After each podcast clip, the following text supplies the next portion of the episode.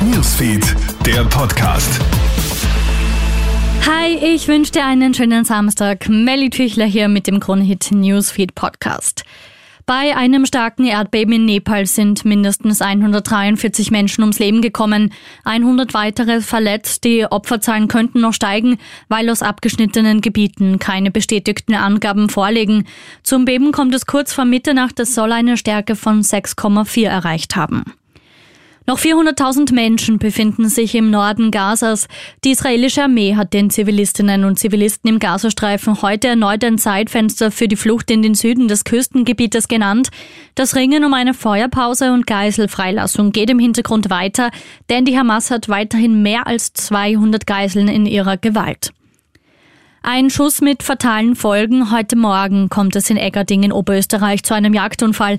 Ein 83-jähriger Jäger wollte auf einen Feldhasen schießen, trifft dabei aber seinen jüngeren Kollegen im Gesicht und am Oberschenkel.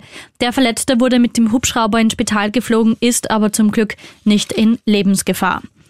Und elf Tage nach einem Banküberfall in Schwertberg in Oberösterreich ist der Täter nun geschnappt. Ein 23-Jähriger gibt zu, dass er die Bank überfallen hat, weil er kein Geld mehr hatte.